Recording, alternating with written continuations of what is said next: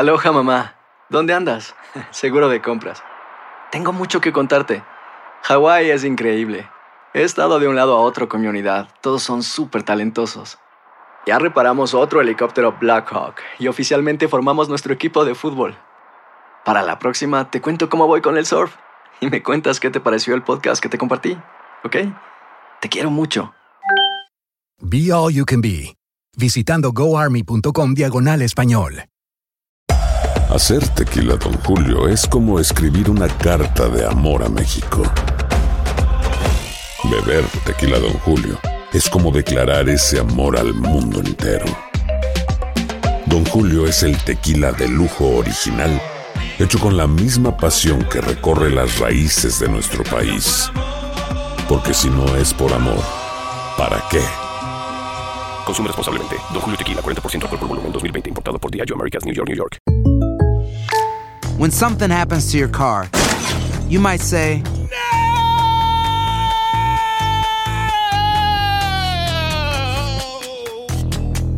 My car. but what you really need to say is something that can actually help. Like a good neighbor, State Farm is there. And just like that, State Farm is there to help you file your claim right on the State Farm mobile app. So just remember, like a good neighbor, State Farm is there. State Farm, Bloomington, Illinois. Así termina el episodio de hoy del podcast de Despierta América. Síguenos en Euforia, compártelo con otros, públicalo en redes sociales y déjanos una reseña. Como siempre, gracias por escucharnos.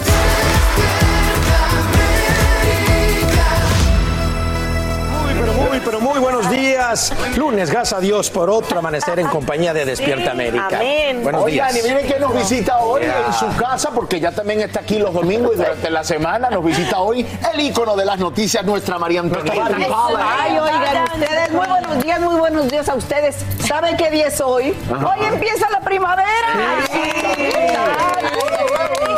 Para que vean, los inviernos se van siempre hasta de la vida. Exactamente. Siempre hay primaveras. Ahí vamos. Me encanta. Bienvenida, mi Mac. Muy, muy feliz de que estés aquí con nosotros. Y bueno, esta mañana también saludamos Yes. en su día a todos los padres que ante la ausencia de una madre sacan a sus hijos adelante porque hoy es Día del Padre Soltero. Bravo, bravo para él.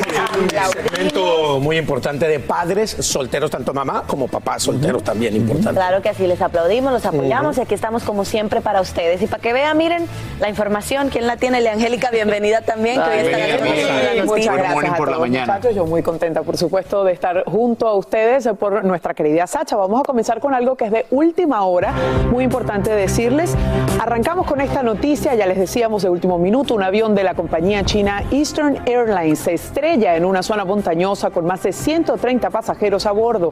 El Boeing 737 volaba desde Kunming hasta la ciudad portuaria de Guangzhou. Este video publicado en Twitter muestra las llamas y el humo blanco entre los árboles, justo en el sitio donde ocurrió el accidente. Autoridades chinas afirman que equipos de rescate ya se dirigen hacia la escena. Y bien amigos, también seguimos con esto que por supuesto es la noticia que todo el mundo está siguiendo. A esta hora expira el plazo establecido por Rusia para la rendición de Mariupol, pero fuerzas ucranianas rechazan el ultimátum que ofrecía una salida segura para evacuar a residentes. Esto mientras misiles rusos destruyen una escuela donde se refugiaban unos 400 civiles y un ataque aéreo en Kiev causa una masiva explosión en un centro comercial y deja al menos ocho muertos, como nos dice justamente a esta hora Nuria Garrido, en vivo desde Leópolis, Ucrania. ¿Cómo estás, Nuria? Buenos días. Hola, ¿qué tal compañera? Muy buenos días desde Leópolis. Pues mira, si algo nos está dejando esta guerra, que está a punto de cumplir un mes, porque hoy es la jornada número 26, son imágenes desoladoras como este ataque que se registró ayer domingo a las afueras de Kiev. Las tropas rusas atacaron este centro comercial generando una explosión tremenda. Y no solo ha afectado a este centro comercial, sino también a todos los edificios que estaban cerca de él. Ahora mismo, según el alcalde de Kiev, el número de víctimas asciende ya a ocho personas y una de ellas también había resultado heridas. Y no solo eso, sino que también la Fiscalía ucraniana dice que los medios que se han usado en este ataque están prohibidos por el derecho internacional y que por lo tanto van a iniciar una investigación. También desde aquí siguen muy atentos a lo que sigue sucediendo en Mauripol, como muy bien también has explicado. Y es que ayer Rusia le dio un ultimátum a Ucrania. Le dijo, a las 5 de la mañana quiero que me cedas Mauripol, quiero que sea mía lo que queda de la ciudad. Pero sin embargo, evidentemente, el gobierno ucraniano no ha accedido a este chantaje. Así que vamos a ver también qué pasa en las próximas horas en esa ciudad que ha sido una de las más asfixiadas y atacadas de los últimos días. Y también tenemos eh, información sobre la central nuclear de Chernobyl, que hasta hoy no sabíamos mucho de ella. Recordemos que el pasado 24 de febrero, cuando todo empezó, las tropas rusas tomaron el control de ella, aunque es verdad que el personal de esta central nuclear ha seguido haciendo las operaciones. Hoy por fin han podido muchos de ellos regresar a su casa eh, tras dos semanas allí encerrados. Así es, han salido 64 trabajadores en total y 46 los han reemplazado. Pero en vista de que los ataques no cesan y que las negociaciones no están funcionando, Nuria, ¿estamos más cerca de la Tercera Guerra Mundial? Pues uh, nos gustaría decir que no, pero parece podría ser un posible escenario en los próximos meses si no se retoman esas negociaciones, ¿no? De hecho, ayer mismo el presidente Zelensky lo advirtió y, y dijo: necesito sentarme a hablar cara a cara con Putin, retomar esas negociaciones, abordar la paz, porque si no, en los próximos meses seguramente estaremos hablando de una tercera guerra mundial, algo que está evitando a toda costa también tanto la OTAN como la Unión Europea. Así que esperemos que no, que no ocurra esto. Y ahora, compañeros, vamos a dar paso a Pablo Monzalvo, que se encuentra en la frontera de Polonia para seguir abordando este tema. Gracias Nuria y cuídate por allí por favor. El número continúa siendo realmente desesperante. Según la Agencia de Refugiados de las Naciones Unidas ya son 10 millones de personas las que se han visto obligadas por la situación a abandonar sus viviendas. De este número de desplazados se estima que poco menos de la mitad abandonó el territorio ucraniano a alguno de los países de la frontera. Pero hay 6 millones de personas que están esperando a ver cómo se desarrolla en los próximos días esta invasión rusa porque no quieren dejar su país, no quieren aventurarse hacia lo desconocido como sí han hecho hasta ahora muchísimas personas que han llegado aquí. Vamos a repasar punto por punto cómo se distribuyen estas personas. Hay más de 2 millones que han ingresado y permanecen todavía en territorio de Polonia. Las autoridades les piden que sigan viaje porque no hay más espacio para los que quieren ingresar. Eh, Rumanía registra al menos 527.000 y Moldavia 362.000. Cruzan a Hungría por lo menos 305.000 y 200 545.000 a Eslovaquia. Y aquí un dato importante, a Rusia han llegado unas 184.000 personas y unas 2.500 personas a Bielorrusia. Atención con este último dato, porque hubo en las últimas horas denuncias de muchos ciudadanos que vivían en el este de Ucrania que dicen que se han visto obligados a desplazarse por la fuerza, que han sido deportados por la fuerza. La palabra técnica sería secuestrados por autoridades rusas y obligados a pasar a ese país que es tan hostil hacia ellos y justamente el último lugar a donde querrían ir. A propósito, tenemos el testimonio de un portavoz de las Naciones Unidas que esto decía. Eh, la escalada de conflicto en Ucrania ha obligado a la gente a huir a sus hogares en busca de seguridad, protección y asistencia.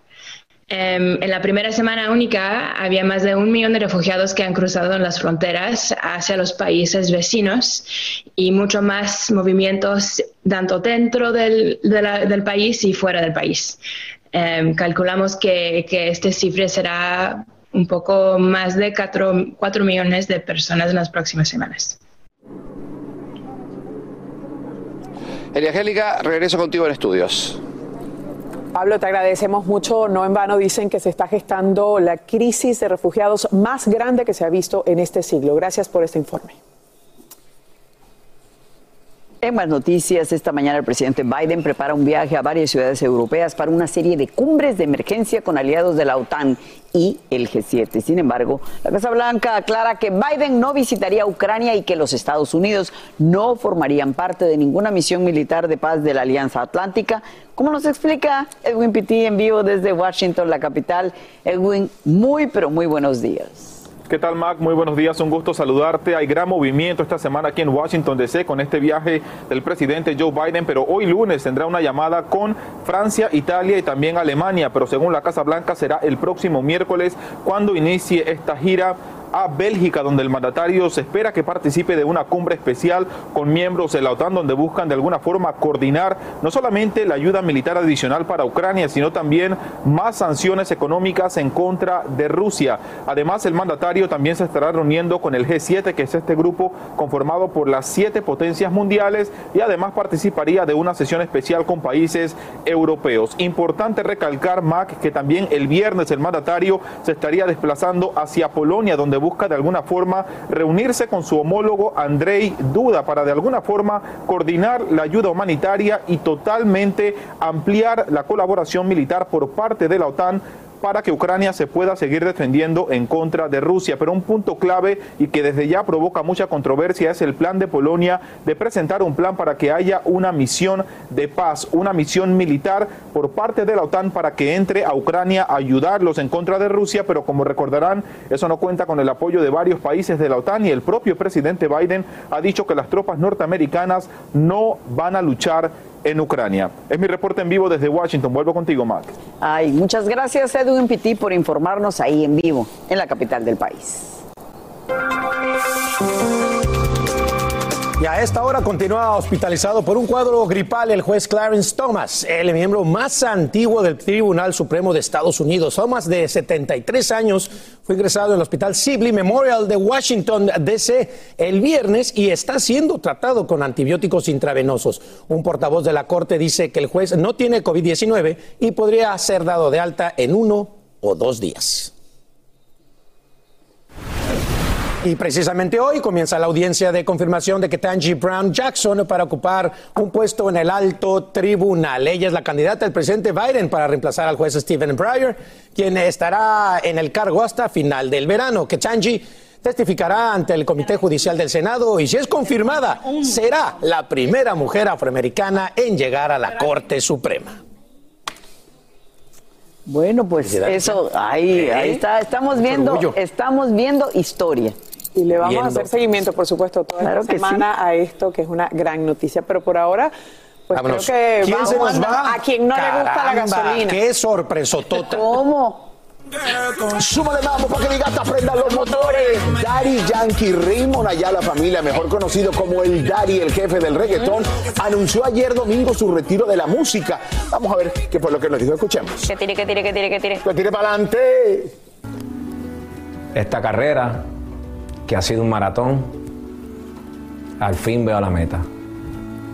Ahora voy a disfrutar con todos ustedes lo que me han dado, lo que me han regalado este género, la gente dice que yo lo hice mundial. Pero fueron ustedes los que me dieron la llave para abrir las puertas, para convertir este género en el más grande del mundo.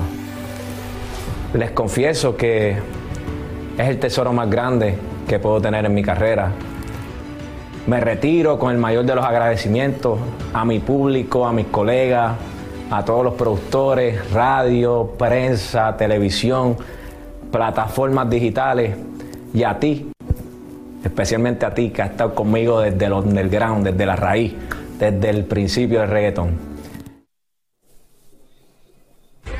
Como bien dijo, está muy agradecido con sus fanáticos, con esos que han sido fieles en su carrera de más de 30 años. Así es, familia. Va a estar increíble. Más adelante vamos a seguir, por supuesto, trayéndole más información al respecto.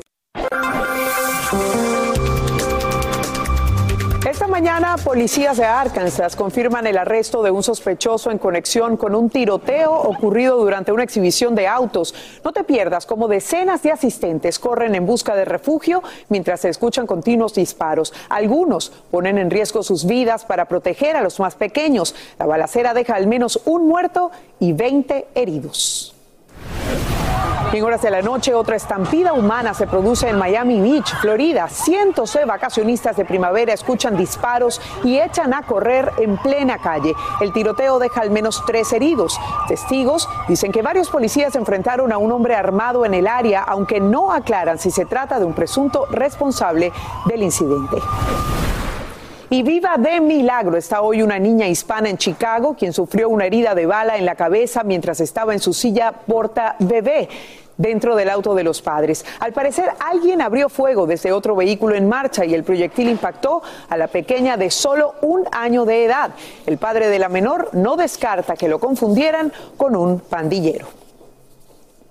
Y amigos, si alguna ciudad ha sufrido la violencia, esa es sin duda Nueva York, donde autoridades siguen teniendo grandes retos para frenar la inseguridad que se está viviendo en ciertas zonas de la Gran Manzana. En el incidente más reciente, atacan e intentan violar a una mujer. Y Peggy Carranza está en vivo desde Nueva York con los detalles. Peggy, ¿cómo estás? Muy buenos días. ¿Qué hemos sabido de esta víctima?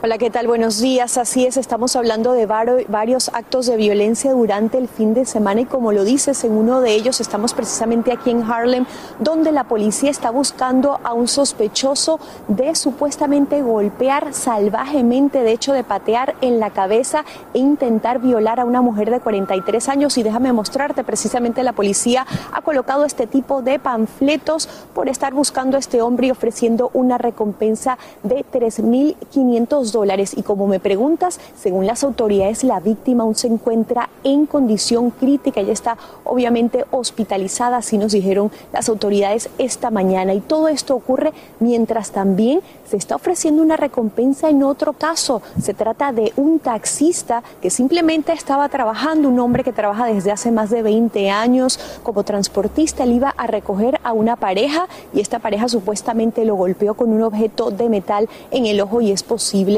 que el hombre pierda de hecho la visión en uno de sus ojos simplemente para robarle supuestamente 600 dólares. En su caso también se está ofreciendo una recompensa de 300 eh, de 3 mil dólares. Veamos lo que dijo su hermana. solamente tú vas caminando en la calle y recibe agresión, te miran mal, tú tienes que bajar la mirada sin saber si va a recibir un golpe. necesitamos que las autoridades nos apoyen y entiendan que es un momento de tomar medidas porque estamos siendo agredidos.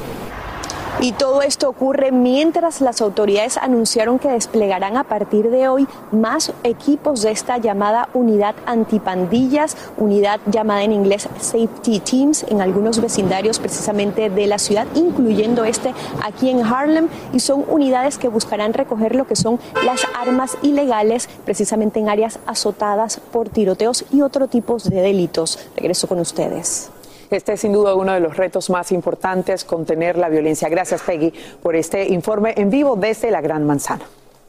Y seguimos amigos porque autoridades en California están en alerta por el continuo robo a lujosas propiedades en lo que parece ser un lucrativo negocio de crimen organizado internacional. Le prometo que se va a quedar con la boca abierta al saber cómo operan estos delincuentes que solo en el condado de Ventura han perpetrado más de 100 de estos delitos. Es Juan Carlos González quien tiene el informe.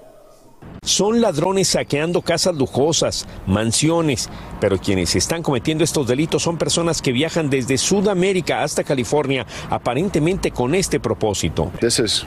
crime tourism.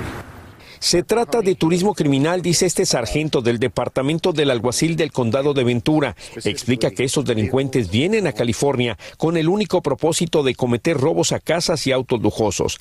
Agrega que los ladrones vienen en busca de grandes ganancias.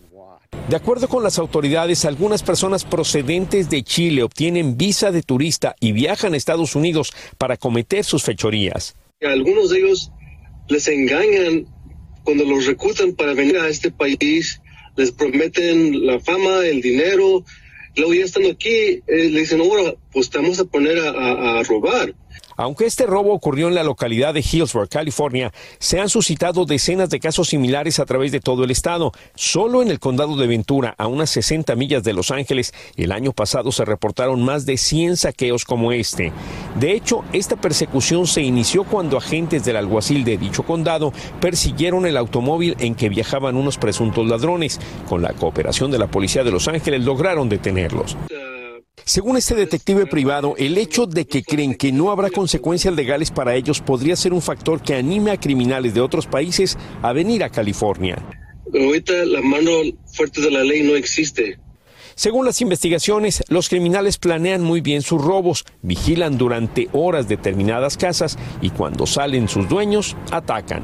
El detective Castillo dice que estos ladrones son en algunas ocasiones más difíciles de encontrar debido a que tienen un factor a su favor. Esta gente aquí no tiene ningún récord, no tienen huellas, no tienen identificación. En Los Ángeles, Juan Carlos González, Univisión. Hay dos cosas que son absolutamente ciertas. Abuelita te ama y nunca diría que no a McDonald's. Date un gusto con un Grandma McFlurry en tu orden hoy. Es lo que abuela quisiera. Barapapapa. En McDonald's participantes por tiempo limitado.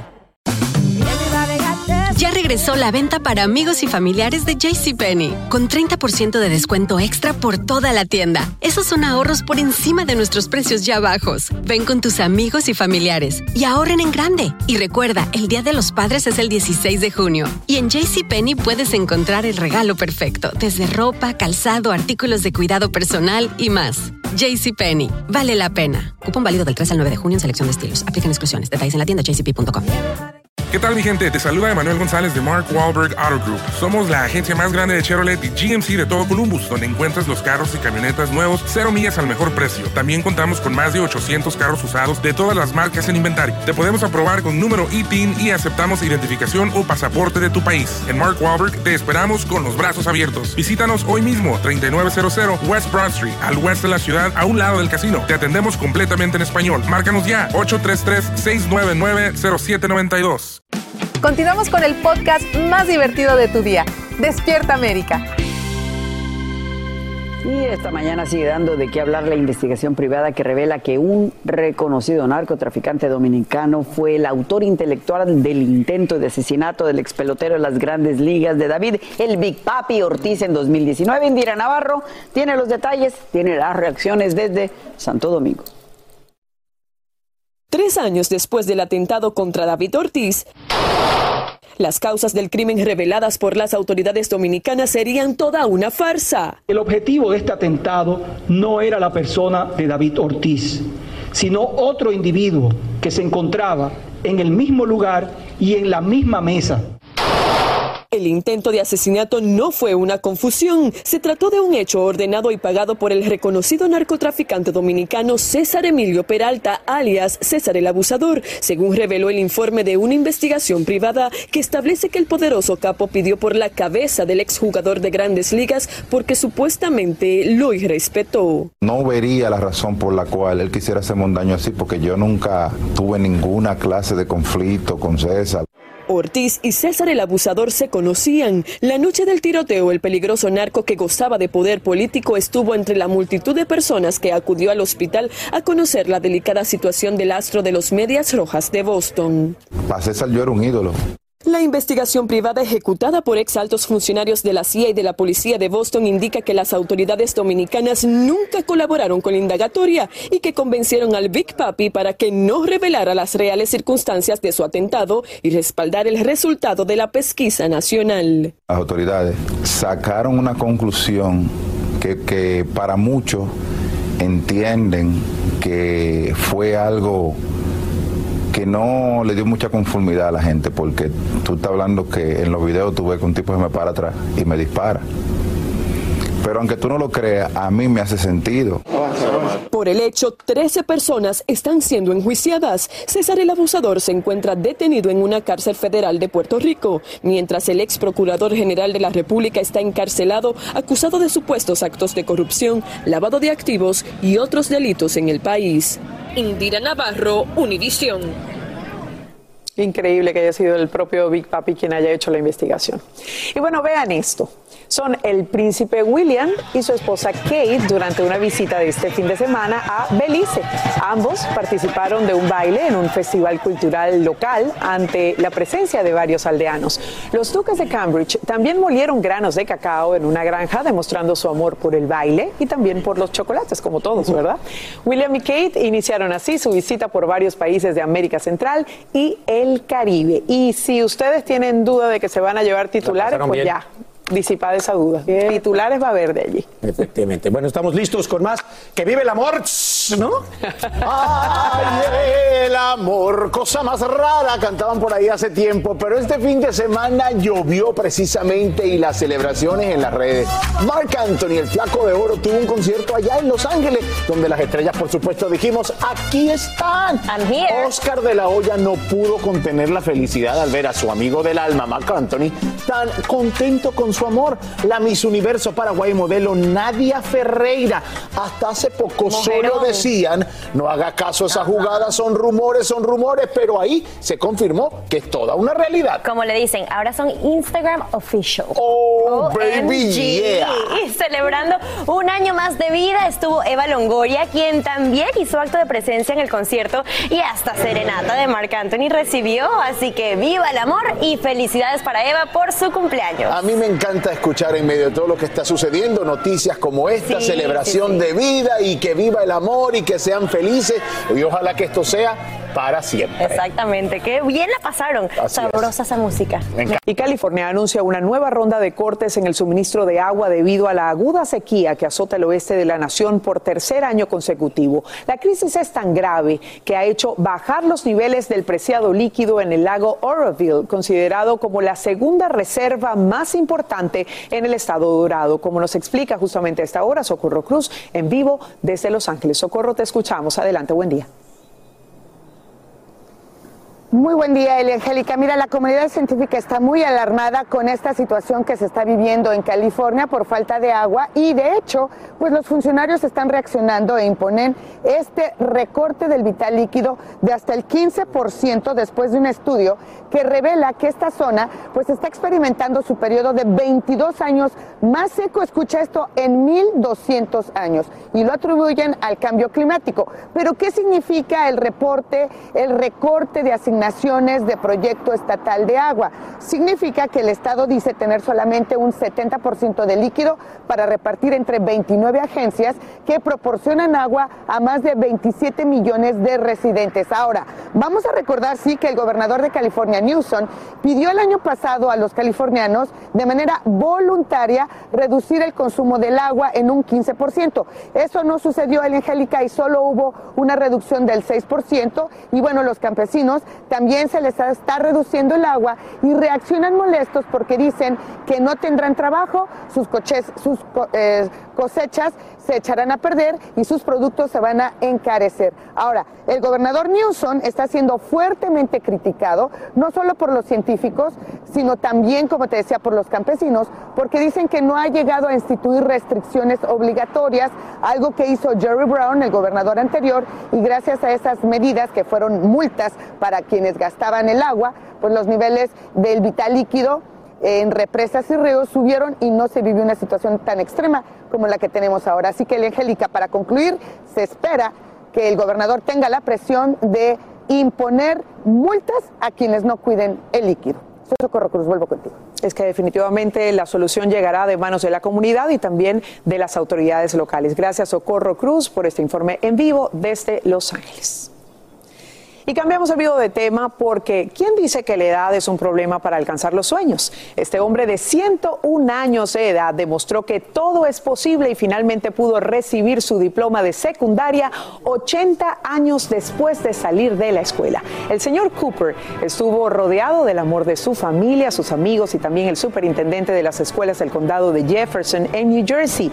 Ya saben lo que dicen, que la diferencia entre hacer o no hacer es simplemente querer. Y de eso saben muy bien los protagonistas de la siguiente historia, ¿no es así, mi querido Alan? Adelante. Gracias, gracias, Eli. Bueno, hoy es el Día Nacional de los Padres Solteros, esos que llevan adelante esa crianza de sus hijos solos, sin el otro compañero. Para celebrar este día como Dios manda, como debe de ser, tenemos a tres de estos héroes sin capa.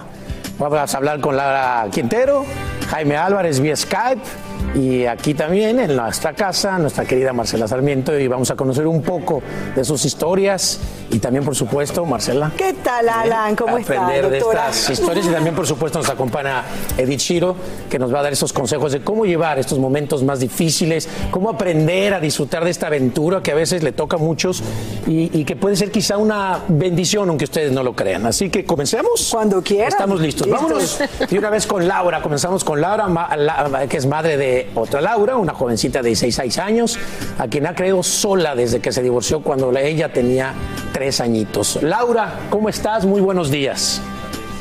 Buenos días, Alan, ¿qué tal?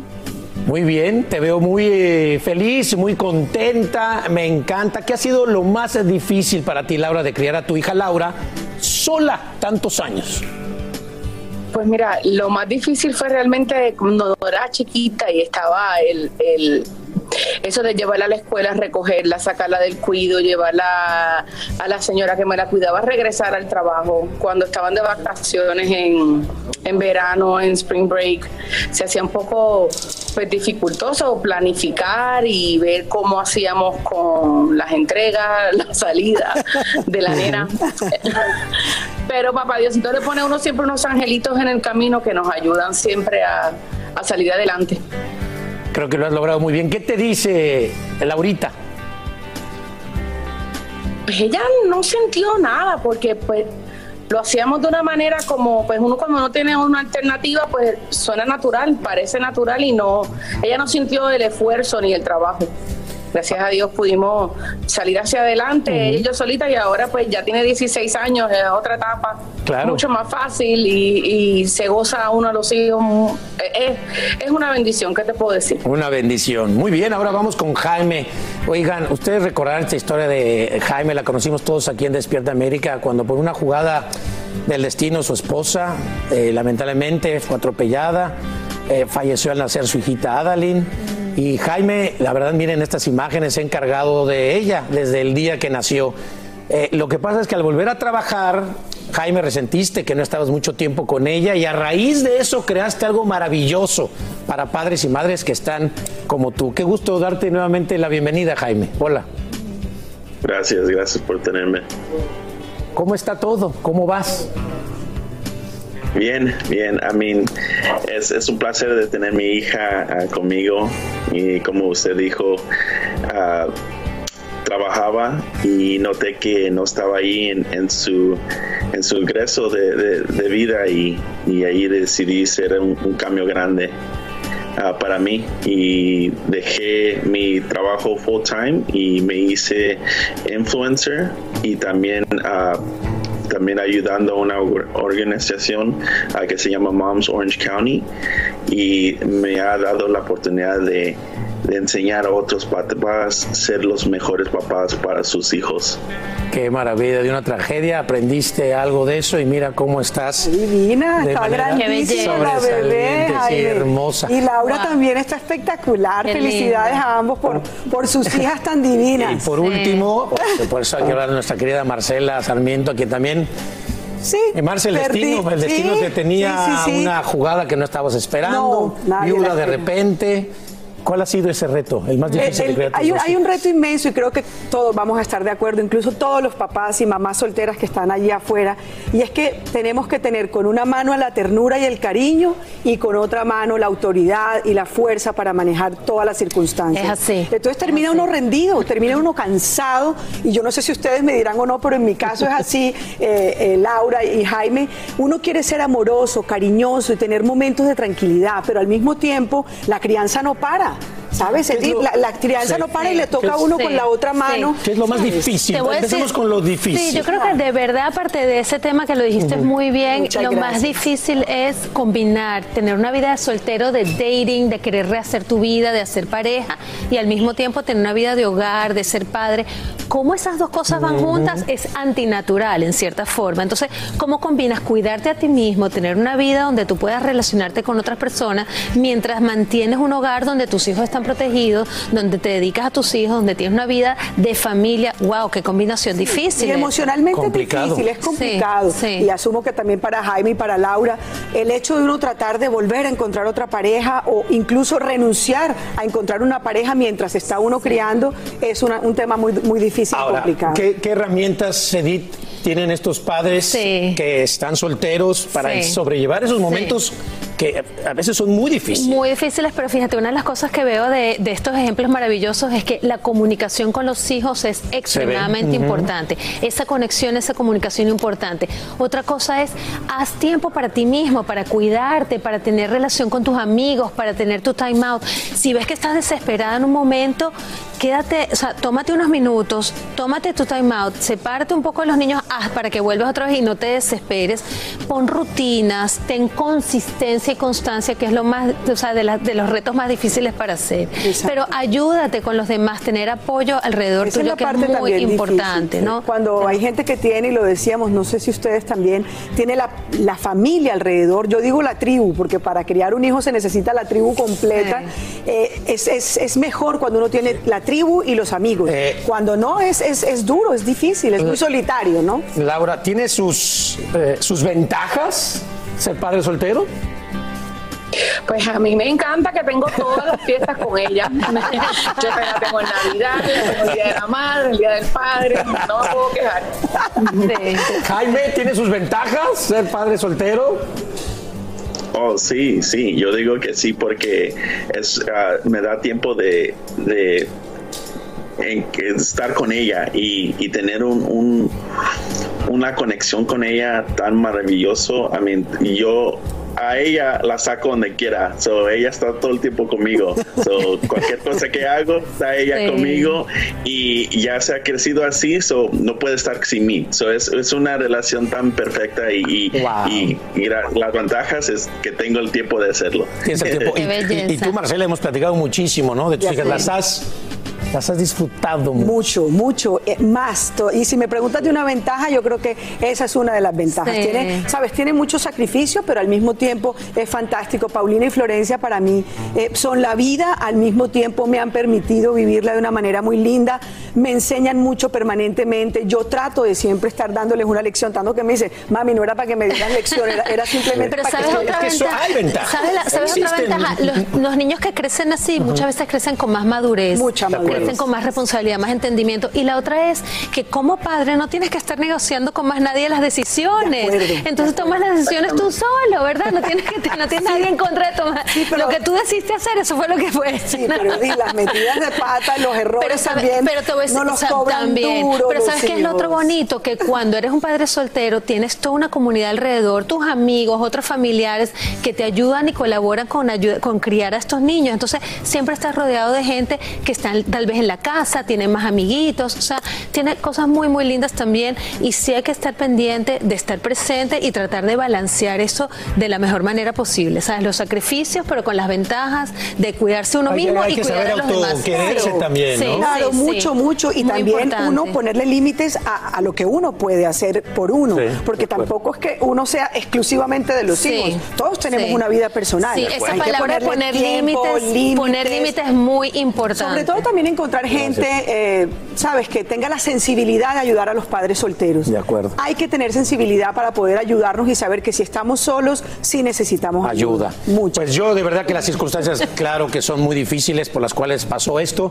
pero a los tres, incluido tú Marcela, los Muchas veo plenos, gracias. los veo felices y disfrutando a sus hijos al máximo. Así que muchas gracias Laura, muchas gracias James y por supuesto muchas gracias Ay, Marcela. y. Gracias. ¿Qué se Me encanta conocerlo. Feliz día de los Qué padres solteros. De verdad que sí, feliz día para todos. De los padres solteros. Hay dos cosas que son absolutamente ciertas. Abuelita te ama y nunca diría que no a McDonald's. Date un gusto con un Grandma McFlurry en tu orden hoy. Es lo que abuela quisiera. En McDonald's participantes por tiempo limitado. Regresó la venta para amigos y familiares de JCPenney, con 30% de descuento extra por toda la tienda. Esos son ahorros por encima de nuestros precios ya bajos. Ven con tus amigos y familiares y ahorren en grande. Y recuerda, el Día de los Padres es el 16 de junio. Y en JCPenney puedes encontrar el regalo perfecto, desde ropa, calzado, artículos de cuidado personal y más. JCPenney, vale la pena. Cupón válido del 3 al 9 de junio en selección de estilos. Aplican exclusiones. Detalles en la tienda jcp.com. ¿Qué tal mi gente? Te saluda Emanuel González de Mark Wahlberg Auto Group. Somos la agencia más grande de Chevrolet y GMC de todo Columbus, donde encuentras los carros y camionetas nuevos, cero millas al mejor precio. También contamos con más de 800 carros usados de todas las marcas en inventario. Te podemos aprobar con número ITIN y aceptamos identificación o pasaporte de tu país. En Mark Wahlberg te esperamos con los brazos abiertos. Visítanos hoy mismo, 3900 West Broad Street, al oeste de la ciudad, a un lado del casino. Te atendemos completamente en español. Márcanos ya, 833-699-0792. Sin rollo ni rodeos, todo lo que pasa en el mundo del entretenimiento lo encuentras en el podcast de Despierta América. Y hoy lunes el presidente de México, Andrés Manuel López Obrador, ya lo saben ustedes amigos que son de México, inaugura el nuevo aeropuerto internacional Felipe Ángeles, considerado como uno de los proyectos de infraestructura más importantes de ese gobierno. ¿Cómo ves, mi Mac? Bueno. AMLO lo califica como uno de los mejores del mundo, pero la obra ha estado envuelta en la polémica desde el inicio. El precio astronómico para llevar a cabo la obra es parte de la controversia, como nos informa Eduardo Meléndez en vivo desde la capital mexicana. Eduardo, buenos días, te saludamos con afecto. Cuéntanos qué pasa. Hola Maca, Alan, Angélica, a todo el público que tengan un maravilloso día. En efecto, y hoy inician las operaciones de manera oficial del nuevo aeropuerto internacional Felipe Ángeles. Este que como bien refieren, pues es uno de los primeros grandes de insignia del presidente de México, Andrés Manuel López Obrador. Este nuevo aeropuerto se encuentra en la zona de Tecámac, es decir, a 38 millas aproximadamente de la Ciudad de México hacia ese punto. Ahora, ¿por qué se llama Felipe Ángeles? Bueno, es en honor a un estratega militar revolucionario considerado como el mejor artillero, pero escuchen bien, sobre todo eh, considerado como intelectual y humanista. Por eso eh, es que el presidente decidió ponerle este nombre. Ahora, este es un complejo aeroportuario integral y bueno, también es de los más modelos centros de negocio que cuenta pues además con toda la infraestructura de un aeropuerto con dos pistas para servicio civil y una pista para servicio militar. En el mismo espacio de este nuevo Aeropuerto Internacional, pues hay un museo del mamut, también un museo militar, un centro comercial y las nuevas instalaciones de la base militar número uno. Fue el cuerpo de ingenieros militares del ejército, precisamente, así como la obra y la fuerza de los mexicanos, de los trabajadores de la construcción, quienes lograron concluir esta obra en menos de 900 días. Entre los objetivos de este nuevo aeropuerto, por supuesto que se encuentran disminuir la saturación, mejorar la conectividad, incrementar la eficiencia y fortalecer la competitividad regional y nacional. Hoy no hablará el presidente porque hay una veda ante la, eh, la cercanía de la consulta, pero la inauguración correrá a cargo de la jefa de gobierno Claudia Sheinbaum. Solamente hoy se está llevando a cabo la conferencia del presidente justamente en las instalaciones del nuevo aeropuerto internacional Felipe Ángeles. Gracias, gracias Eduardo Meléndez en vivo desde la Ciudad de México. Bueno, muchas quejas porque está lejísimos y la manera de llegar está súper, súper complicada. Seguramente habrá mucho más polémica, ya, ya veremos por allí. Pero vamos a esto porque no hay nada más primaveral en la capital del país que la floración de los cerezos. estarán de acuerdo conmigo. La celebración del Festival Nacional que conmemora esta colorida fecha. Entre el 20 de marzo y el 17 de abril se espera que cientos de personas acudan a Washington DC para admirar los más de 3.000 árboles que decoran la ciudad. Que miles y miles de ucranianos huyendo diariamente de la guerra a países fronterizos, Estados Unidos podría estar convirtiéndose poco a poco en un foco de atención para quienes buscan refugio desde ese país. Pero las opciones legales para ingresar no son muy claras todavía. Alexandra Martín nos tiene más detalles. En cuanto se supo que Rusia estaba invadiendo Ucrania, Misha Grip, un ucraniano que reside en la Florida desde hace 17 años, temió por la vida de su familia. Llamé a mi madre y le dije que se fuera inmediatamente. Mientras hablaba con ella, escuchaba explosiones de fondo. Su madre, su hermana, su cuñada y sus cuatro sobrinos lograron escapar, aunque les tomó cinco días llegar a Polonia desde Mykolaiv, una ciudad del sur de Ucrania fuertemente golpeada por los bombardeos aéreos. Pero la angustia para esta familia no termina ahí. No hay un programa de refugiados, no hay un programa de reasentamiento, no hay permiso humanitario disponible para los ucranianos que escapan de la guerra.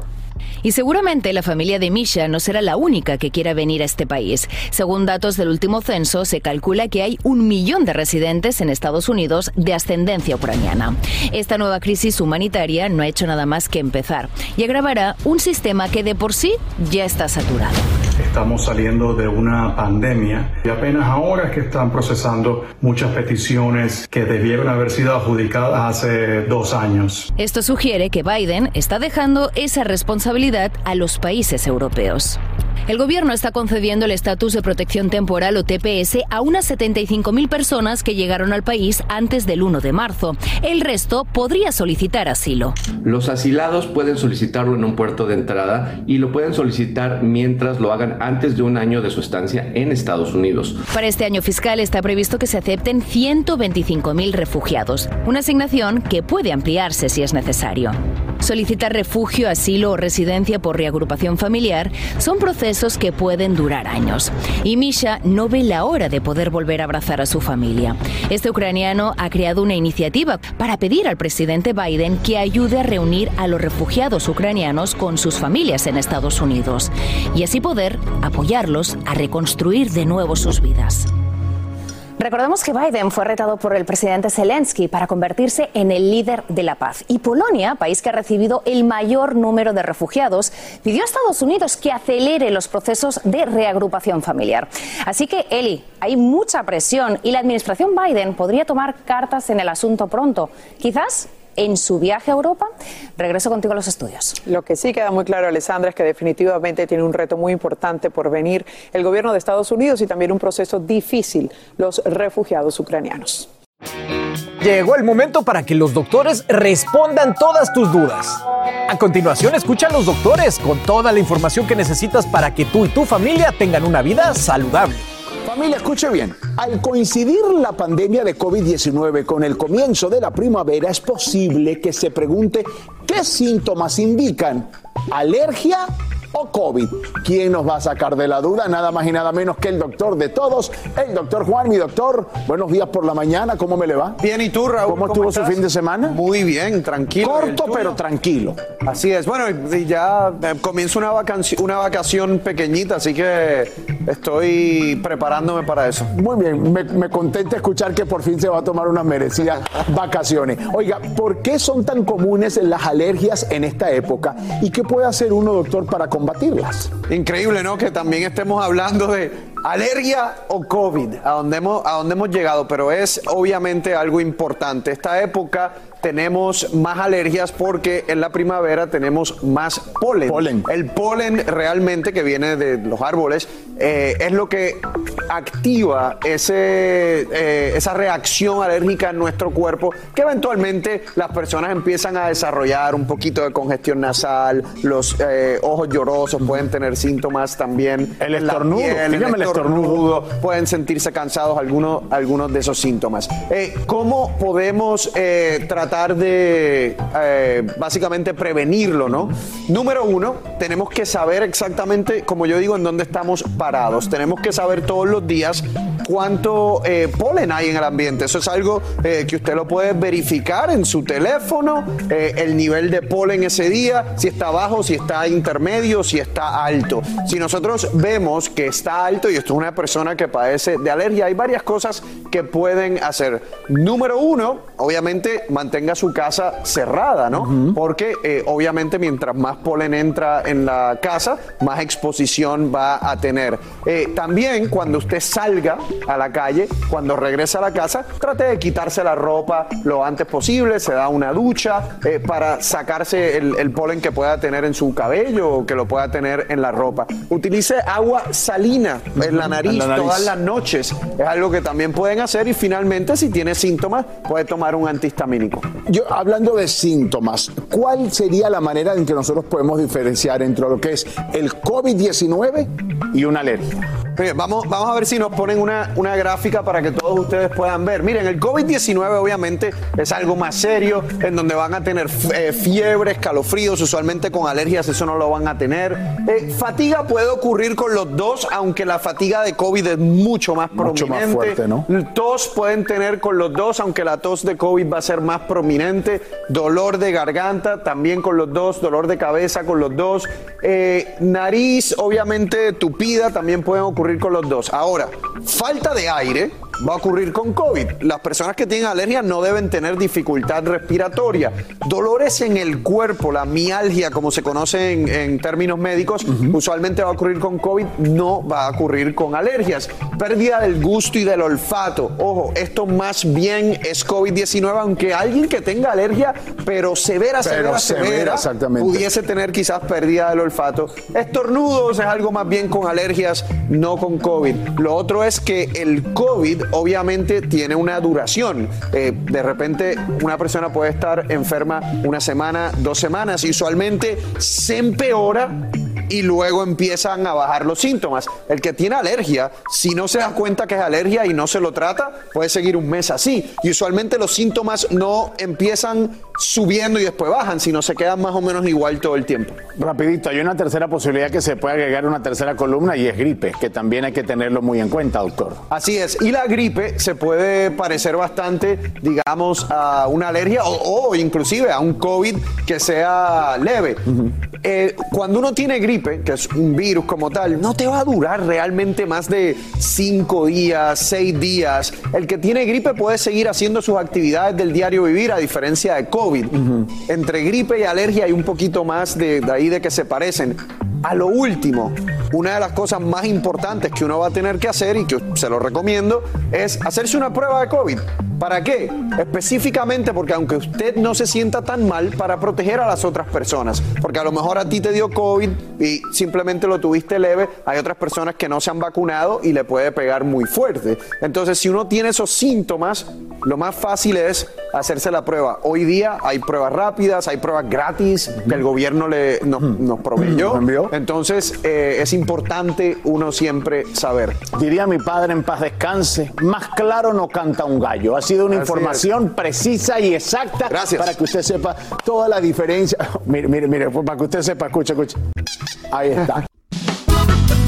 Sin rollo ni rodeos, todo lo que pasa en el mundo del entretenimiento lo encuentras en el podcast de Despierta América. Hablando sin rollo y en esta ocasión muchachos prepárense porque hablamos de Kanye West, sigue dando de qué hablar y queremos saber usted qué opina. Yeah. Ahí lo tienen en pantalla. O Kanye West, señores, siguen eh, pues en los titulares, esta vez por las sanciones que sigue recibiendo. El viernes se confirmó que el rapero ha sido retirado de la lista de artistas que presentarán en los Grammy este próximo 3 de abril. Y esto, bueno, debido a su comportamiento errático. La preocupación aquí, les cuento por qué lado va. ¿Cómo va a tomar Kanye, pues en su estado de salud mental que todos conocemos, pues esta situación, este bloqueo que le está surgiendo por todos lados. Monse, voy a empezar contigo. Miren, a mí me parece muy bien porque no sería la primera vez de que Kanye West reacciona de una manera impredecible en unos en una premiación. Recordemos este famoso momento cuando Taylor Swift se sube a recibir un premio muy importante y él sentía que le pertenecía a Beyoncé. Él le quita el micrófono y eso ha quedado plasmado en las redes sociales para nosotros recordarlo. Y en ese entonces él supuestamente se encontraba, podríamos decir bien, eh, en cuanto a salud mental hablamos. Ahora que lo hemos visto con todos estos ataques hacia Kim y hacia, y hacia Pete Davidson, no sabemos en realidad qué puede pa- pasar en una premiación en vivo, señores. Pero que es lo ahora, que creo ¿no que es quieren parte evitar. incluso hasta de la constitución de este país la libertad de expresión. claro. Una cosa es la libertad de expresión, pero a mí lo que me llama la atención es que los, los Grammy deciden retirar en este caso a Kanye West, pero yo recuerdo muchas veces cuando eh, R. Kelly o Eminem de alguna manera tenían eh, situaciones iguales, hacían comentarios erráticos de la misma forma, se comportaban a lo mejor igual o peor y los, los Grammys nunca censura- censuraron una presentación de esto de ellos. Entonces, están de alguna manera aprovechándose también la parte del drama. Yo, yo sí creo que Kanye necesita ayuda más que cancelación. O sea, cancelarlo a él de los, de los Grammy, pues bueno, no canta. Pero además de eso, él necesita Tal vez no, ayuda. tal vez no, gana. tal vez no estoy de acuerdo contigo en esta oportunidad porque es que sería arriesgar mucho en vivo en este momento tan Pero pueden complicado. grabarlo. No, pero es- es- sería muy complicado hacerlo en vivo porque además, ¿por qué lo vamos a hacer grabado solo a él? Porque es Kanye Pero es West. que no es la primera No. vez que unos premios se, se- se graban, Sí, que hay pero espacios este- que se graban. Claro, en este caso va en vivo y en este caso han tomado la decisión de no hacerlo porque además yo creo que tampoco sea positivo en este momento para los Grammy, para la academia, tener y meterse encima semejante escándalo que ya estamos todos siendo testigos de ellos a través de las redes sociales. me parece que ha sido violento lo que ha hecho, me parece que ha sido muy agresivo a través de las redes y lo que menos queremos en este momento es más conflicto del que ya existe. Yo creo que le están haciendo un favor. Pero ahora, Estoy de ahora bien, acuerdo. hay uno de los colegas, a que no me acuerdo, señores, realmente bien el nombre, pero dice que puede ser esto una ra- narrativa antirracista y que están bloqueando de cierta manera el hip hop y toda la Mira, yo contribución creo que, que hecho, que ha hecho artistas como Kanye Yo creo que con el hecho No de él poner el Grammy en el excusado, que todos recuerdan esa foto, ¿no? Cuando él lo puso en la Sí, taza. cierto. La taza del inodoro. Es cierto. ese- ¿Cuántos artistas quisieran tener un Grammy? Es un premio sumamente prestigioso y yo creo que con ese, ese fallo, ese error que él cometió ahí, ya lo debieron haber de- descartado de, de participar en la premiación. Sí, pero, a mí lo tiene unos Pregunta. problemas de salud mental, pero también Pregunta. está muy tocado por lo que le está pasando con Claro. Kardashian, pero por eso hay que anularlo también como artista, o sea. No, yo creo que no. Y mira, y yo quiero vol- volver porque una de las razones por cual él está siendo cancelado es por estas declaraciones que él hizo en contra de Trevor Noah, que de alguna manera Es el presentador, resultaron- ¿no? El presentador resultaron ser racista. Él tomó su Twitter durante el fin de semana y él dice lo siguiente. Él se pronunció y dijo, yo creo que Kanye necesita ayuda, no castigo. Yo verdaderamente no estoy de acuerdo, es lo que él dice, no estoy de acuerdo con lo que él dijo hacia mi persona. Sin embargo, no estoy de acuerdo con que lo cancelen de los Grammy y yo en este caso estoy muy de acuerdo con él. Yo- Señores, por menos, perdón, Marce, por menos quitaron de los Oscars, si no me equivoco, al presentador que iba a ser en ese entonces Chris Kevin Brown. Hart. Ah, a Kevin Hart. Hart, ah, Lo sí, quitaron Hart. por menos. Yo creo que eh, el, el punto de, de- de todos aquellos raperos, Eminem, Ludacris y cualquier otro rapero que quieran mencionar, eso era en aquellos tiempos. Estamos en una época nueva en donde la gente no quiere esa responsabilidad. Esta premiación no se quiere ver asociados por lo mismo, porque entonces pueden ser ellos los que terminen siendo cancelados por el público. Nadie se ¿Cuál quiere es el arriesgar. miedo? A mí, ¿Cuál es el, mie- el miedo que tienen los Grammy? Que él haga algo errático. Si ese es el miedo, graben la presentación. Si ese no es el miedo y el miedo va más allá de que Kanye, su- de lo que ha hecho Kanye es peligroso, porque yo sí estoy de acuerdo que todo lo que ha hecho es muy peligroso, pero es peligroso más bien para su familia, para Kim Kardashian y sus hijos. impredecible Oye, pero lo ¿por qué- hacer allí. Pero ¿por qué Es darle riesgo, micrófono? es un riesgo, Pero es la un pregunta riesgo. mía es ¿por qué darle micrófono y por qué darle pantalla a una persona que puede, con ese tiempo que se le va a dar, se lo pueden dar a otra persona? Que lo Es puede decir, ¿por aprovechar mejor. Exacta, que lo puede aprovechar mejor. Además, con el tema racista, eh, Creo que no, que no es justo que alguien esté diciendo que esto es un tema de querer cancelar o racista. ¿Cuál es el evento más importante que existe en los Estados Unidos a nivel de sintonía? Es el Super Bowl. Le entregaron el, el- medio tiempo completo al hip hop. Hicieron un, tremendo homenaje al hip hop. Y ahora sí ahí no dicen que están siendo ni racistas ni nada. Yo creo que se pegan de situaciones como esta para inmediatamente decir que es racismo. Yo no creo que con Kanye haya un tema racista, yo creo que más bien un tema de editorial, ¿no? Es un tema editorial en el que no quieren enfrentarse de Si cosas. ponemos entonces en una balanza, la mesa se inclina a que Otro, está que inviten bien, a que otro. inviten a otra persona y que Kanye West Que no, inviten a no está Residente. preparado para No. eso. A René. A ver, calma pueblo. Así termina el episodio de hoy del podcast de Despierta América. Síguenos en Euforia, compártelo con otros, públicalo en redes sociales y déjanos una reseña. Como siempre, gracias por escucharnos.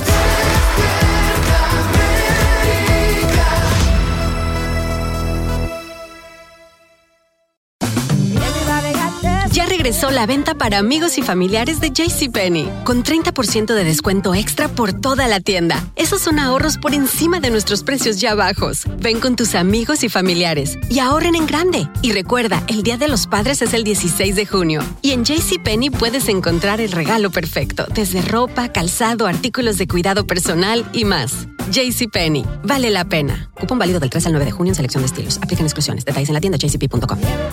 ¿Qué tal mi gente? Te saluda Emanuel González de Mark Wahlberg Auto Group. Somos la agencia más grande de Chevrolet y GMC de todo Columbus, donde encuentras los carros y camionetas nuevos, cero millas al mejor precio. También contamos con más de 800 carros usados de todas las marcas en inventario. Te podemos aprobar con número ITIN y aceptamos identificación o pasaporte de tu país. En Mark Wahlberg te esperamos con los brazos abiertos. Visítanos hoy mismo, 3900 West Broad Street, al oeste de la ciudad, a un lado del casino. Te atendemos completamente en español. Márcanos ya, 833-699-0792.